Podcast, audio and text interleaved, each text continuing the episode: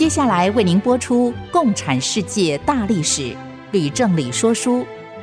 本节目由公众小额募款所得赞助。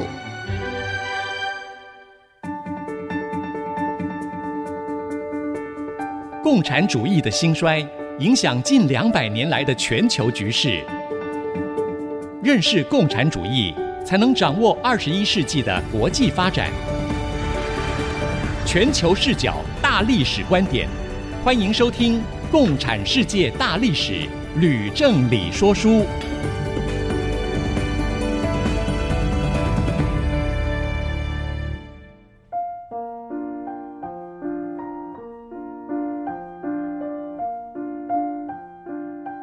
欢迎收听《共产世界大历史》，我是徐凡。我是吕正理。我们这个节目呢，同步呢会在 Apple Podcast 跟 Google Podcast 上架。如果呢你在 Podcast 的收听的话，也欢迎您按一下订阅。之后呢，每一集呢都会收到我们的节目，收听会很方便的。而且我们的节目的这个风评是非常的好，所以呢，我们今天呢要跟我们的听众朋友分享的第二十九讲，就是从东欧铁幕降下到冷战开始。所以，我们今天的讲题呢，是从东欧铁幕降下到冷战开始。那铁幕跟冷战这两个名词，我想听众朋友们应该是很熟悉。不过呢，是不是还是请老师呢，要做一个概要的说明，给我们听众朋友能够更加的了解呢？老师，好的，谢谢。嗯，我们在上一讲说到，以美国、英国为首的同盟国，是虽然在第二次世界大战中打败了德国、意大利和日本。结果却让斯大林所领导的共产势力大大的扩张了。嗯，东欧各国不但被红军占领，后来又都被迫接受共产制度，成为苏联的卫星国。嗯，丘吉尔因而形容东欧国家是被关入铁幕之中，也就是 Iron Curtain 之中。嗯，那老师，那冷战是什么样的意思呢？美国、英国在二战末期。已经看见东欧一步一步的落入苏联的掌握之中，嗯，却没有对苏联明确的表示反对。等到木已成舟，才终于知道错了，啊，因而决定采取围堵的政策，以阻止苏联更进一步的扩张。美苏两国的矛盾因此就表面化了，但却都不希望对抗升级而成为大规模的战争。彼此都相当的克制，所以被称为是在进行冷战的状态之中。这场冷战啊，进行了四十几年，那么一直到一九八零年代的末期啊，才终于结束。哇，真的是很久哎。那最近呢，中美的关系啊，也发生了很大的变化。那有一些呢，时事评论家说呢，是一场新冷战又要开始了。那老师您怎么来看这件事情呢？说新冷战呢、啊？其实只是一种猜测。嗯，那实际上美中之间的关系将来会如何发展？那有种种的变数，所以没有人能够说得准。我们这个节目啊是说历史的哈，嗯，不是来评论时事，所以我在节目里也尽量不做任何的预测。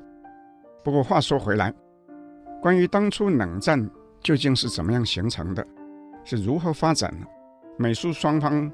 各自又有什么样的得失呢？这都是非常具有参考价值的史实。那么，现代的人，尤其是美国人、中国人和台湾人，都将受到美中关系新发展的巨大影响。所以，有机会，当然都应该深入去研究这些事。我很高兴啊，在这个敏感的时刻哈、啊，刚好呢，我们。说书呢，就说到这一段历史。是，所以呢，老师这样说了之后呢，我们也想到了唐太宗呢，又说了一句话，就是“以史为镜，可以知得失”，是吧？是啊，是啊，徐凡说的很好。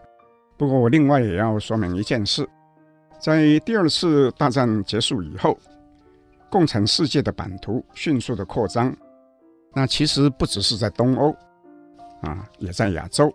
不过两者呢有很大的不同。那老师有什么样的不同呢？东欧国家在第二次大战后期都已经被苏联红军占领了，所以命运其实早已决定，剩下来的只是斯大林要如何在其中逐步建立他所扶持的共产政权。嗯，啊那至于亚洲呢，还有一些未定数。那关键是在二次大战之后立刻爆发的国共内战，那究竟是谁赢谁输？那斯大林又要如何才能够帮忙毛泽东打赢内战？所以呢，东欧跟中国的共产主义化的过程啊，两者是截然不同的啊，但确实几乎同步发生。哦，不过我们因为说书没有办法同时两边进行哈、啊，嗯，嗯，所以只能先说东欧，我们等到下一讲再来说中国，好吗？好，太好了。那所以呢，我们也要预告一下，我们的下一讲呢，就是要说中国的内战的故事，太精彩了，所以我们的听众朋友一定要听啊。那么就先请老师说东欧铁幕它如何降下吧，老师。好，那先前我们说到，在雅尔达会议的时候，史达林说波兰的问题不容谈判，嗯，是不是吗？是的，我有印象。那至于其他的东欧国家，斯大林同意也要在未来成立经由自由选举产生的联合政府，能够包容所有的政党。那么，丘吉尔回到伦敦以后，在国会发表演讲的时候，就明白的表示，他相信斯大林会履行他的承诺。丘吉尔说：“这是他的原话。”嗯，他说：“我的印象是。”史达林元帅和苏联领导人希望与西方民主国家共同生活在光荣的友谊和平等之中。我也觉得他们言行一致。我不知道有任何政府，即使本身不利，仍比苏联政府更信守义务及责任。我必须说哈，嗯，那丘吉尔哈可能忘记了哈，就在雅尔达会议之前四个月。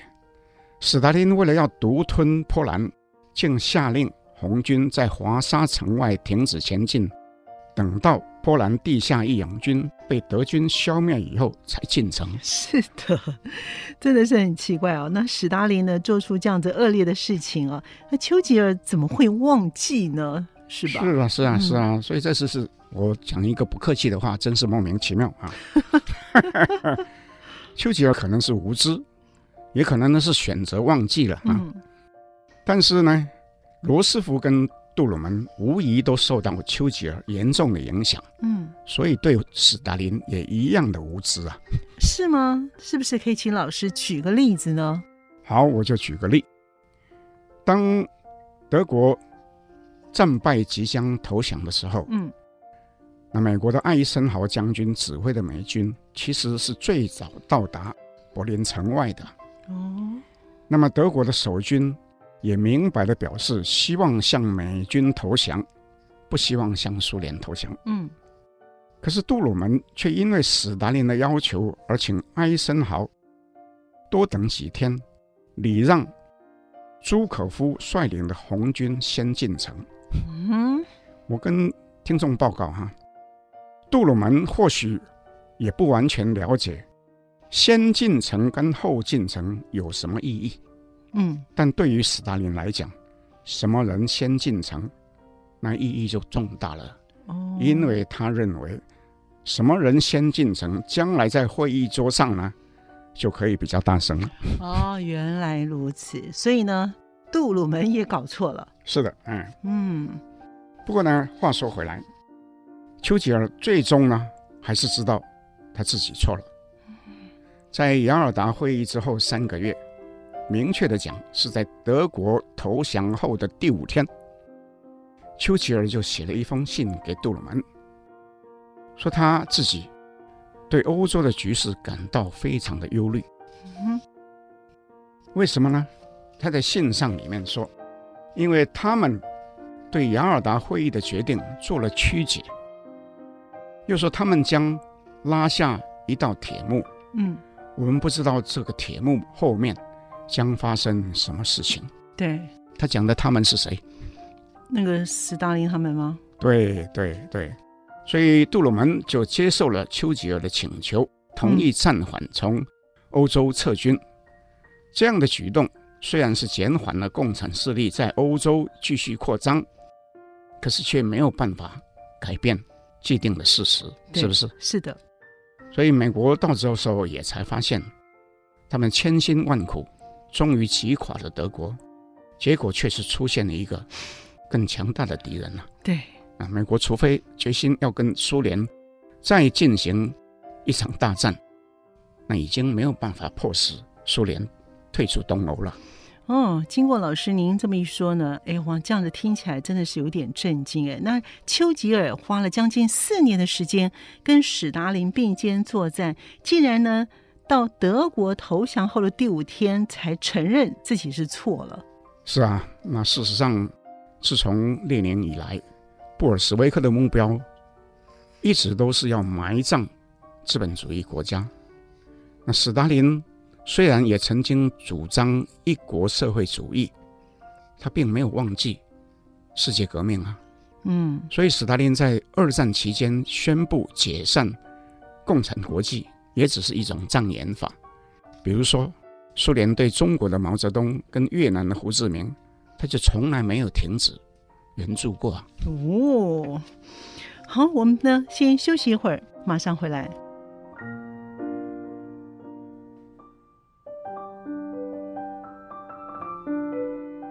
欢迎朋友们继续回到《共产世界大历史》。老师，东欧国家从被苏联军事占领到变成共产国家，那究竟史达林他是怎么样来操控能够完成的呢？好问题。苏联既然已经掌控了东欧各国，自然要依照它本身的模式来全部驯化，成为卫星国家。嗯。那么东欧各国的国情虽然不同。后来被驯化成为卫星国的过程啊，却是大同小异。那么它的步骤哈、啊，我大致叙述如下：嗯，首先是红军一旦进入哈、啊，就不再撤退了，哦，以作为后续行动的后盾。嗯，那么其次，要在当地组织一个完全服从莫斯科指令的共产党。嗯，然后第三。必须要成立联合政府，然后伺机呢打压竞争的其他的政党。第四，在共产党政权稳定以后，就开始清洗党内的异己。那最后第五，通过新宪法确立共产党一党专政。哦，所以我说，基本上各国都是采用同样的一个公式啊，过程大同小异。所以，既然是大同小异，我就不一一的讲，我只选取几个国家为例子来说明。那老师，哪些的国家来说明呢？我们就先说一说波兰，然后再说匈牙利跟捷克，好不好？啊，太好了，又要听故事了哈。好，我们先说波兰。嗯，那么如前所述，波兰由于义勇军被史达林坑害啊，嗯，遭到德军歼灭。所以波兰流亡政府就没有武力了，是不是啊？对。那么流亡政府的成员也有很多人被骗到莫斯科去讨论所谓的联合政府。嗯。结果呢，也有很多人被逮捕或是被判刑。啊，斯大林一手扶植的卢布林委员会，于是就受命组织新政府。啊，不过英国。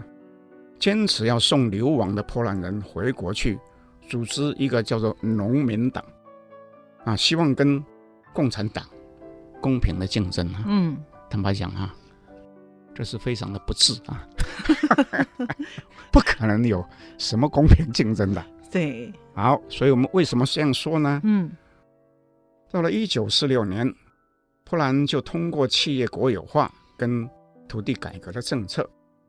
到了第二年，又举行大选。不过，由于共产党操控了选举，那农民党只获得很少数的国会席次。农民党的党魁哈，后来又因为害怕而逃亡，整个党于是就被并入到共产党里面。嗯，波兰共产党的党魁叫做戈穆尔卡，虽然表现得对斯大林百依百顺。史达林却还是认为他具有民族主义的思想，把他下狱，改用另外一个人叫做贝鲁特当总理。到了一九五二年，波兰就通过新宪法，成立人民共和国，那就开始实行一党专政。哦，那就是照公式演了。嗯。不过我在这里还要做一个预告。嗯。那个被下狱的波共党魁戈穆尔卡，对，大概是被关了四年。嗯、啊，一直到了一九五三年斯大林死后，才获得平反而出狱，并且在一九五六年波兰反抗赫鲁雪夫发生大动乱的时候呢，是波兰最主要的领导人。我相信听众有很多人对一九五六年波兰的暴动哈、啊，嗯，应该会有印象。是的，那么老师在匈牙利，它又是经过怎么样的一个过程？变成了共产国家呢？匈牙利的情况是这样，在一九四四年八月，也就是诺曼底登陆之后两个月，嗯，苏联大军就攻到了匈牙利的首都布达佩斯。对，那么德军在抵抗半年以后就投降了。那么又过了半年，匈牙利就举行大选。嗯，这时共产党只得到十七 percent 的选票。嗯嗯。有一个名字叫做“小店主党 ”，这名字遥遥领先，很可爱。就开小店的 的党叫做“小店主党”。哦，他获得了五十七 percent 的选票。嗯，所以当然就阻隔了。是的。然而，苏联占领军竟然将小店主党的总书记下到牢里。嗯嗯。罪名是什么呢？是说他阴谋不利于占领军，嗯，所以内阁总理名字叫做纳吉，也被迫辞职。那政府于是就被迫通过银行国有化跟计划经济的方案。到了一九四七年八月，共产党在占领军的主导之下，就要居。第一大党了，嗯，可是仍然让这个小店主党的党员担任总统跟总理。那么从第二年一九四八年起，小店主党就被并入了联合劳工党里面，那总统跟总理都被撤换。又过一年，到了一九四九年五月，共产党在大选之中获得了完胜，嗯啊。不过，共产党内有很多被认为是偏离亲苏路线的党员，就开始被清洗，那甚至是被处决。哎呦，那最后呢，新宪法是在八月通过的。所以我要特别做一个说明：上述一连串的卫星化的过程，哈，嗯，那么在历史上有一个名词叫做“腊肠战术”，啊，英文叫做 “salami tactics”。为什么叫腊肠战术？意思就像切腊肠一样，是一段一段的切，分四年才完成。哦，那所以呢，我们这样讲，就是苏联，因为他有军队在匈牙利坐镇，嗯，斯大林就有办法慢慢的整治，嗯，而务求到最终呢，完全由共产党来掌控。这腊肠战术呢，听起来很有趣啊，但是呢，是蛮狠毒的一个计策。是的，不错啊。斯大林的恐怖手法真的不是一般人呐、啊、所能够想象的。嗯。不过我在这里又要做一个预告，那个被迫辞职的总理纳吉，那后来也复职。嗯。所以到了一九五六年匈牙利发生革命的时候呢，也是由他领导的。我们这样听起来呢，这些人虽然是共产党，但是呢，他们都会再站起来呢，为他们自己的国家。是的，没错。啊、嗯，那么捷克又发生了什么样的故事呢？老师，好，我们现在讲捷克的故事。嗯，一九四五年五月啊，苏联红军就解放了布拉格。嗯，捷克流亡政府的领袖，也就是前总统贝尼斯，跟另外一个流亡莫斯科的。共产党领导人名字叫做格特瓦尔，两个人都回到国内。那么在第二年就经由大选，那共同组成联合政府。嗯，那贝尼斯续任总统，那格特瓦尔就担任总理。但是捷克的共产党从那时候起就开始渗透政府机关和工会，所以从一九四七年起就发起示威暴动，逮捕了很多人民跟非共产党的阁员。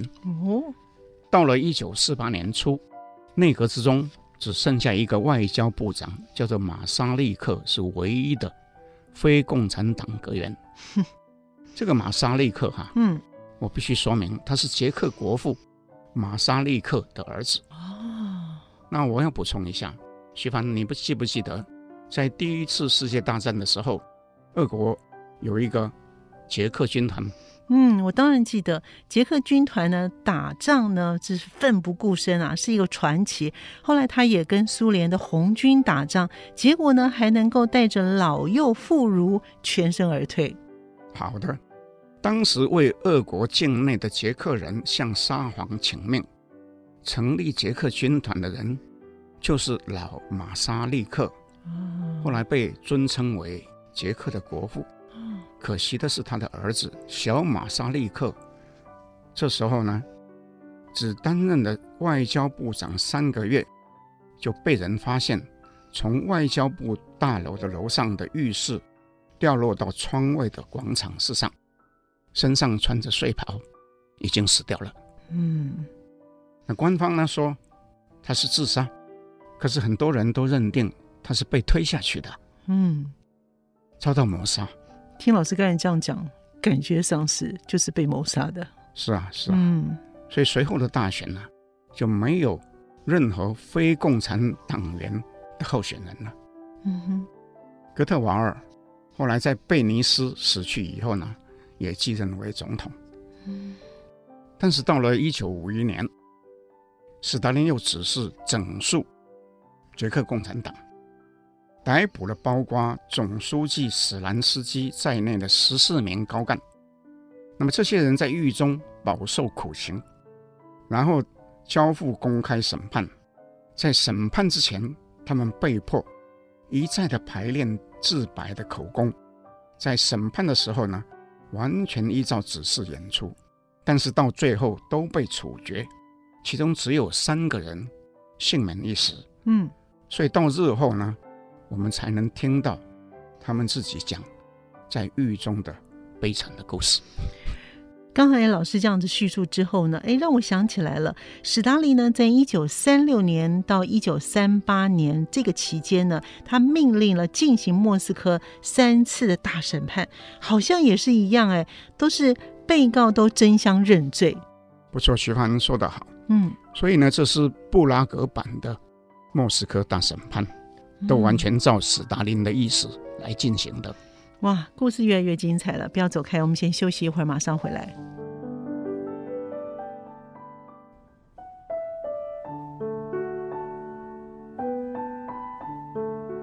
您现在所收听的节目是 IC 之音 FM 九七点五《共产世界大历史》。我们的节目呢是在每个星期二的晚上八点钟播出，在星期六的下午十四点到十五点会重播。老师，史达林呢，对于东欧的国家为什么会这么凶狠啊？连共产党员也要被整肃呢？啊，这是一个很好的问题哈。史达林之所以严厉的整肃上述几个国家的。共产党，嗯，其实背后呢，另外有两个重大的原因，嗯，什么样的原因？第一呢，是因为马歇尔计划；第二呢，是迪托事件，嗯，这两件事情对共产世界跟整个世界的局势的发展都有非常大的影响，所以我们必须呢，从源头啊开始详细的说明。好，所以我们先说马歇尔计划吗？是啊。马歇尔计划呢，又可以溯源到一张非常非常重要的一张电报。嗯，在历史上被称为长电报。哦，如果我说这是一张改变历史的电报啊，应该也不过分。这么重要，所以呢，这个电报到底是谁写的？那里面到底究竟写了些什么呢？啊关于长电报的来历哈，我们也还是要从源头开始说起。好。那么，在第二次大战之中，斯大林对丘吉尔跟罗斯福可以说是百般的要求，贪得无厌。嗯，越到战争后期越明显，是不是？对。那么杜鲁门在波茨坦会议当中呢，其实他是因为新上任，嗯，一时还没有办法掌握情况，没错，所以只能说他追认罗斯福总统在雅尔达会议答应过的事情，嗯。不过，史达林野心勃勃，他不但是囊括东欧，又暗中支持中共进行国共内战，也想染指伊朗跟土耳其。史达林的雄心勃勃，哎，他为什么要染指伊朗跟土耳其呢？那是因为哈、啊，伊朗是重要的产油国，嗯，而土耳其的地理位置非常的重要。控制了从黑海到地中海的两个海峡。哦，原来是这样。嗯，所以呢，在第二次大战期间，美国、英国、苏联三国都以保护油源为名派兵进入伊朗。但是到了战争结束以后，美国、英国都依约撤军，只有苏联呢不肯撤。嗯哼，反而借机要求伊朗。跟他们合办石油公司，苏联同时也出兵到土耳其的边界，企图迫使土耳其签订合约，同意苏联呢取得博斯普鲁斯海峡跟达达尼尔海峡的控制权。哎，这些政治人物真是……那伊朗跟土耳其怎么办呢？那伊朗跟土耳其呢，就只好向美国求援了。嗯，那杜鲁门。正在思考要如何应应的时候呢，斯大林恰好也在一九四六年二月初发表一篇演讲。嗯，史达林怎么说呢？嗯，他说：“他说，资本主义国家由于内在的不平衡，通常经过一段时间，军事就会被破坏。所以那些自认没有足够原料和市场的国家，就企图以武力来改变现状。所以。”就发生了第一次世界大战及第二次世界大战。嗯，他的言下之意呢是什么呢？就是将来还会有第三次、第四次世界大战。那美国的态度呢？那美国的政界哈、啊，嗯，跟媒体都被斯大林讲的话激怒了。嗯，一致评论哈、啊，说斯大林的演说充分表明他对资本主义的仇视。嗯。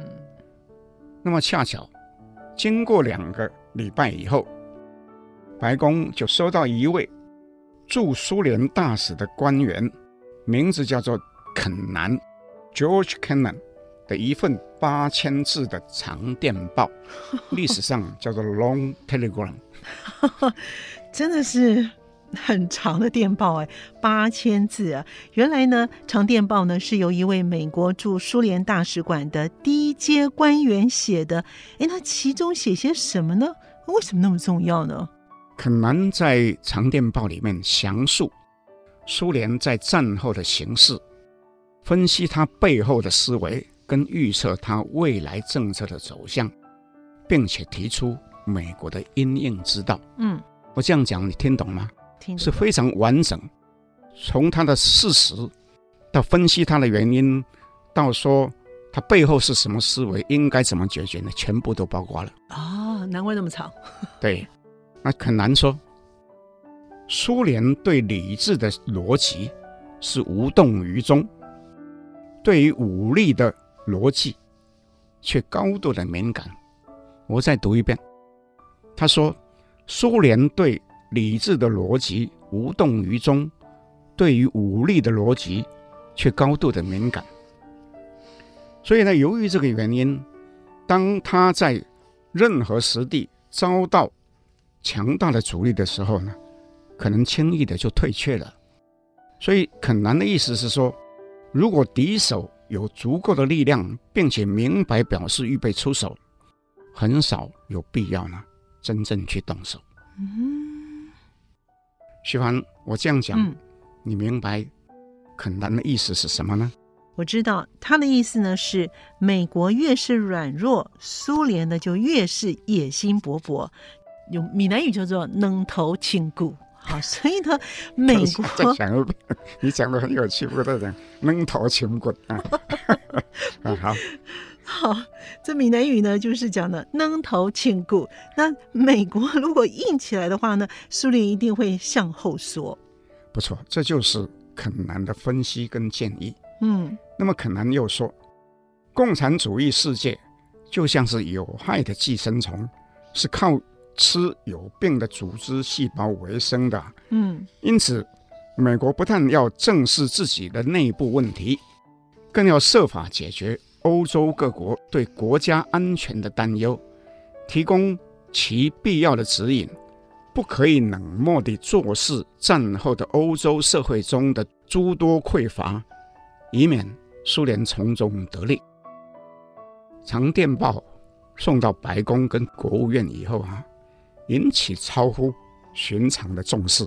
哇，我想也是。那肯南的建议，他真是一针见血，难怪呢，立刻会引起杜鲁门总统的注意。那后来呢，老师？那又过了两个礼拜，嗯。杜鲁门就请英国的前首相丘吉尔到美国密苏里州富尔顿市发表演说。丘吉尔的讲题呢叫做“和平的砥柱”。那丘吉尔的演讲里面到底说什么呢？嗯，那我建议徐芳帮我们读一读好吗？好的。丘吉尔呢，他是这么说的：从波罗的海边的斯德丁。到亚得里亚海边的德里亚斯德，一道贯穿欧洲的大陆的铁幕已经降下。这道铁幕的后面，散布着所有中欧、东欧古老国家的首都：华沙、柏林、布拉格、维也纳、布达佩斯、贝尔格勒、布加勒斯特和苏菲亚。这些著名的都市及其周边的居民，无不位于我称之为苏联势力范围圈之内。土耳其和波斯，也就是伊朗，已经是接获来自于莫斯科一些令人震惊、困惑的要求，感受到重重的压力。我不相信苏联想要战争，他们要的是战争的果实。使其权力和信条得以无限扩张。我从此次大战中观察苏联，深信他们最尊敬的莫过于实力，而最缺乏敬意的莫过于软弱。啊，谢谢徐凡。不过我问你，嗯，你刚刚读了最后一段，里面讲，我从此次大战中观察苏联，深信他们最尊敬的莫过于实力。而最缺乏敬意的莫过于软弱。嗯，那么和肯南长电报里面写的那一句“苏联对理智的逻辑无动于衷，对于武力的逻辑却高度敏感”，的意思是不是一样？哎，真的耶，真的是一样哎。丘吉尔这一场演讲在历史上留名，后来被称为“铁幕演讲”。哦，不，我要直接的说哈。丘吉尔的讲词里面最重要的那一部分啊，那其实是超肯南的长电报，只不过是用不同的讲法，是不是？那么我再补充，嗯，杜鲁门在丘吉尔演讲的时候呢，是为他做开场白，那一直从头做到尾，啊那这显示了两个人其实是早已有了默契，美国也已经决定要出手。协助西欧的国家呢，去对抗苏联。嗯，所以呢，杜鲁门在不久以后就下令召会苏联，表示不惜以武力对抗侵略。斯大林果然就召回了在伊朗跟土耳其的军队。哦，原来是这样。那肯南的分析跟预测果然是正确。那后来呢？那么，继土耳其跟伊朗之后，那希腊也向美国告急。希腊为什么要告急啊？那是因为希腊和南斯拉夫是邻国。哦。那么，迪托派兵到希腊去支援当地的游击队。哎，那杜鲁门有什么反应呢？杜鲁门在一九四七年三月对美国国会发表一篇重要的演讲。杜鲁门说，美国外交政策的首要目标是为自己和其他国家创造条件，嗯，从而可以过着一种免于受压迫的生活方式。嗯，美国必须阻止少数国家想要将自己的意志和生活方式强加在别的国家和人民身上。嗯，杜鲁门。于是就要求国会拨款美金四亿元，哦，提供经济及军事援助给希腊、土耳其等国家。那所谓的杜鲁门主义，于是就出台了。哦，原来是这样。好，我们先休息一会儿，马上回来。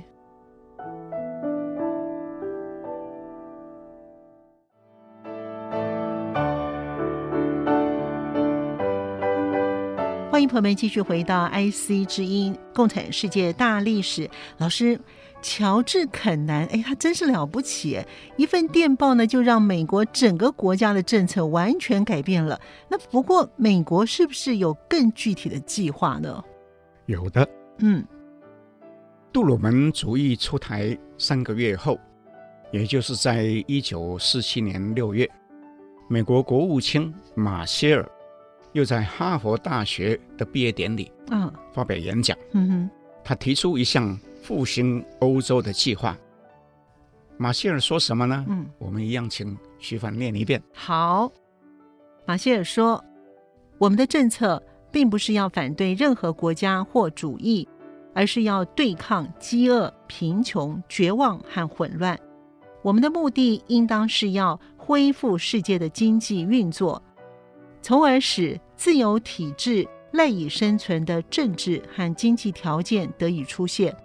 我保证，任何愿意协助此一复兴工作的政府，必能获得美国政府的充分合作。但任何意图阻挠别国复兴的国家，不能期望从我们获得援助。啊，谢谢许凡。嗯，所以西欧国家。就开始从马歇尔计划获得无偿的经济援助或是贷款，那由此迅速挥别了贫穷跟饥饿，嗯，从废墟中呢重新的站起来。诶，那老师有具体的数字吗？有的，据统计，马歇尔计划的总金额达到一百三十亿美金，哇，这是非常大的一笔钱。那老师，那马歇尔计划只是给西欧国家吗？好问题，马歇尔计划其实并未排除东欧的国家。哦，斯大林在一开始也允许波兰、捷克跟南斯拉夫向美国提出申请。嗯，但是他越来越怀疑马歇尔计划的背后阴谋啊，是引诱东欧国家脱离共产集团。所以后来就断然禁止所有的东欧国家参与。哦，那这三国一定是严重抗议喽。那不错啊，东欧各国大为不满。嗯，苏联因而也从一九四七年起就开始提供贷款给各国，并且跟各国签订经济贸易合作协定，这就是所谓的莫洛托夫计划。那么从此呢，西方资本主义的经济圈跟东欧共产主义的经济圈就各自形成了哈。到了两年后，也就是一九四九年，美国跟西欧各国就共同成立军事联盟，也就是北大西洋公约的组织，叫做 NATO。嗯哼。那么苏联跟东欧各国呢，要到六年以后哈，他们才成立华沙公约组织，来跟北约对抗。那双方呢，从此就壁垒分明。不过呢，总是尽量要避免大规模的军事冲突，以免哈引起第三次世界大战。所以呢，冷战就从此就开始了，持续呢几十年。哦，原来冷战、北约还有华沙公约是这样开始的。不过，老师，我有个问题，您曾经有说过啊，南斯拉夫的迪托啊，他一向不喜欢史达林，手啊伸得太长，管太多了。那么这个时候，他会愿意配合史达林吗？徐帆又问了一个很好的问题。嗯，南斯拉夫确实是东欧国家里面最特别的一个。嗯，因为南斯拉夫抗拒轴心国侵略，主要是靠自己的力量和英国、美国的资源，嗯，对苏联的依赖不大。迪托本人对斯大林也从无好感，啊，嗯，那么这个迪托，他一向支持希腊境内的共产党游击队，在建国以后，更要积极的发展。那斯大林却因为受到杜鲁门的警告。而请迪托停止。哦，那刚才您说过这件事情哦，老师。是啊，所以迪托就大怒了，嗯，就对斯大林出言不逊啊，嗯啊，讲比较白就是说骂了很难听的话，嗯嗯。而当南斯拉夫希望加入马歇尔计划，却被斯大林否决的时候呢，迪托就更愤怒了。对，没错。那么还有一件事，嗯。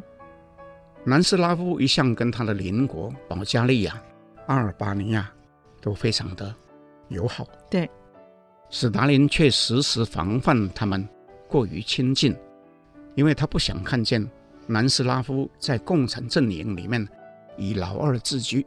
嗯，不过迪托还是取得阿尔巴尼亚的同意，让南斯拉夫派兵进驻。嗯，并且在事前呢，完全不和苏联商量。哇，这样让史达林知道，他一定会很生气。是啊，史达林震怒啊！哦，迪托不得不派副手去向他解释，但是拒绝道歉。哎呦，史达林就扬言要制裁，但是迪托根本就不理，反而下令停止提供情报资料给共产情报局。这个迪托也是蛮有个性的啊！哎。那请问老师，什么是共产情报局啊？共产情报局成立于一九四七年九月，它的目的是恢复一部分已经解散的共产国际的功能，要借由交换情报，加强控制东欧国家。那么它的总部呢，就设在南斯拉夫的首都贝尔格勒。嗯，所以迪托拒绝合作，就等于是要把。共产情报局赶出去了哦，那迪托胆子也很大哎，那史达林怎么可能吞得下去呢？是啊，史达林再也无法忍耐，嗯，就在一九四八年三月下令撤回数千名派到南斯拉夫支援的专家和军事顾问团，并且对南斯拉夫采取经济封锁。哦，那这下怎么办呢？他给迪托呢按上一个罪名。说是他背叛马列主义，嗯，采行民族主义的道路。可是对迪托呢是无可奈何啊。那为什么呢？因为迪托在南斯拉夫的地位太稳固了啊，没有可能撼动。然而我们在前面讲，波兰、匈牙利和捷克共产里面那些有迪托倾向嫌疑的领导人啊，就惨遭清洗了。Uh-huh. 不过这时，美国见到迪托跟史达林决裂，就立刻主动向南斯拉夫提供经济援助。迪托欣然接受，不过还是奉行马列主义，并没有加入西方的阵营。嗯。经过老师这样子解释之后，哎，我懂了。那原来呢，就是史达林为什么他会对波兰啊、对匈牙利还有捷克的共产党的头子都这么样的凶狠的原因喽？不错，史达林是不希望有迪托第二、迪托第三出现。嗯嗯。那么有关第二次世界大战之后共产党在东欧的发展，我们今天就讲到这里。我们在下一周将继续讲。二战结束后，在中国爆发的国共内战，哇，那真的很精彩。所以呢，听众朋友们千万不要错过。好了，接着呢，我们有好消息要跟我们的听众朋友报告。我们即将呢要进行另外一次的有奖征文活动喽，希望我们的听众朋友呢能够踊跃的参加。是的，为了增进和听众的互动，我们希望。举办第二次有奖征文的活动。哎，老师，那这一次要出什么样的题目呢？我们今天说书讲了很多有关肯南的长电报。对，那是一个重要的历史转捩点。对，美国从一九四一年起开始支援苏联这个盟友，嗯，被斯大林予取予求，嗯哼，一直到了长电报出现以后，才转向走到冷战围堵的道路。这段过程的起头，确实是和中国改革开放至今的美中关系发展有些类似。所以，今后美中关系究竟会如何发展？虽然没有人能够预测，不过我觉得长电报的故事，或许有很多的地方可以供现代的美国人、中国人、台湾人借鉴的地方。哦，所以呢，我想这一次有奖征文的题目就是一九四六年乔治肯南所写的长电报的内容。对今日的美中关系及未来发展，有什么可以借鉴的吗？为什么呢？哦，太好了！我再重复一遍这次征文的题目，题目呢是一九四六年乔治肯南所写的长电报的内容，对今日的美中关系及未来发展有什么可以借鉴的吗？为什么？所以呢，我们非常欢迎各位听众朋友能够踊跃的参加征文，可以呢在 IC 之音的网页上留言，或是用 email 的方式呢写信来，我们也会选出三篇，从即日开始呢，一直到十月八号的下午五点钟，就是十七点止呢，我们会截止。那我们会在十月十二号的节目当中，跟我们的听众朋友一起来分享播出。所以呢，因为听众朋友的要求呢，两百字有点少了，所以这一次呢，老师就说呢，我们的字数呢控制在两百五十字以内，所以非常欢迎我们的听众朋友能够踊跃的写你的感受啊。如果您的文章获选的话，在我们节目当中宣读的，我们跟上一次的赠品是一样的哦。您可以选择拿吕正礼老师亲笔签名的书籍《共产世界大历史》，真的是一个非常好的书籍哦。或者是呢，等到明年的秋天，我们的节目整个结束之后，将会制作限量发行的 USB，也就是有声书，将里面的这个节目的每一讲的内容的录音。都会在这个 USB 里面。那关于赠奖的一些的细节呢，IC 之音也会将获得的赠奖的朋友们呢，他们也都会分别的跟您联络。所以呢，我们在节目的尾声呢，再一次的提醒我们的听众朋友呢，就是呢，IC 之音的官网呢，AOD 呢也可以呢随选随听之外呢，也可以呢同步在 Apple Podcast 跟 Google Podcast 上线。也欢迎朋友们能够搜寻。共产世界大历史，要记得按下订阅，不要让你错过每一集的节目哦。共产世界大历史，我们下周见。谢谢各位听众，我们下周见。明白过去，才能洞悉现在，展望未来。共产世界大历史吕正理说书节目，由公众小额募款所得赞助播出。